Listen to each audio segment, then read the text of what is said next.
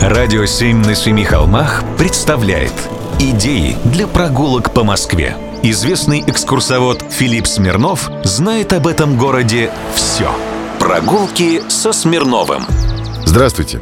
Когда на дворе почти апрель и небо радует нас безоблачностью, а солнышко топит снега, хочется не думать о реагентах. И поэтому почти все москвичи мечтают о небе и о воздухоплавании.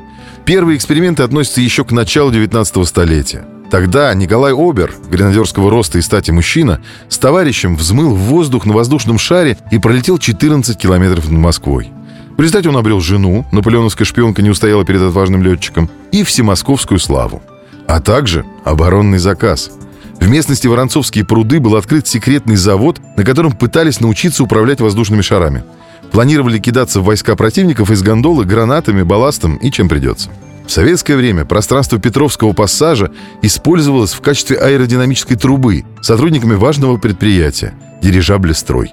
А тут недавно, готовя гид по сыромятникам, натолкнулся на документ.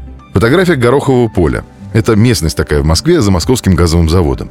Из журнала «Огонек» за 1927 год. Видна Хлудовская богадельня. Подпись под фотографией рассказывает о событиях октября 1927 года – 16 октября на площадке Московского газового завода в присутствии массы зрителей был дан старт семи аэростатам, участвующим в третьих всесоюзных воздухоплавательных испытаниях. В 3 часа 14 минут стартует самый большой аэростат, принадлежащий воздушной академии. Объем 2000 кубических метров, с пилотом Зыковым и его помощником товарищем Соколовым.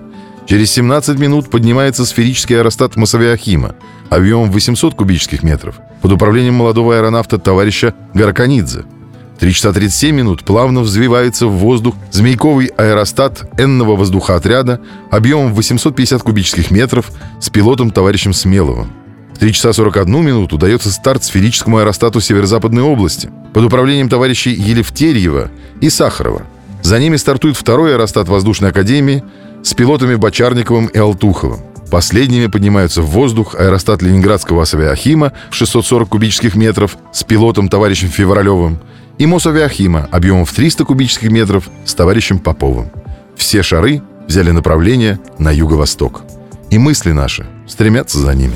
Прогулки со Смирновым. Читайте на сайте radio7.ru. Слушайте каждые пятницу, субботу и воскресенье в эфире «Радио 7» на Семи холмах.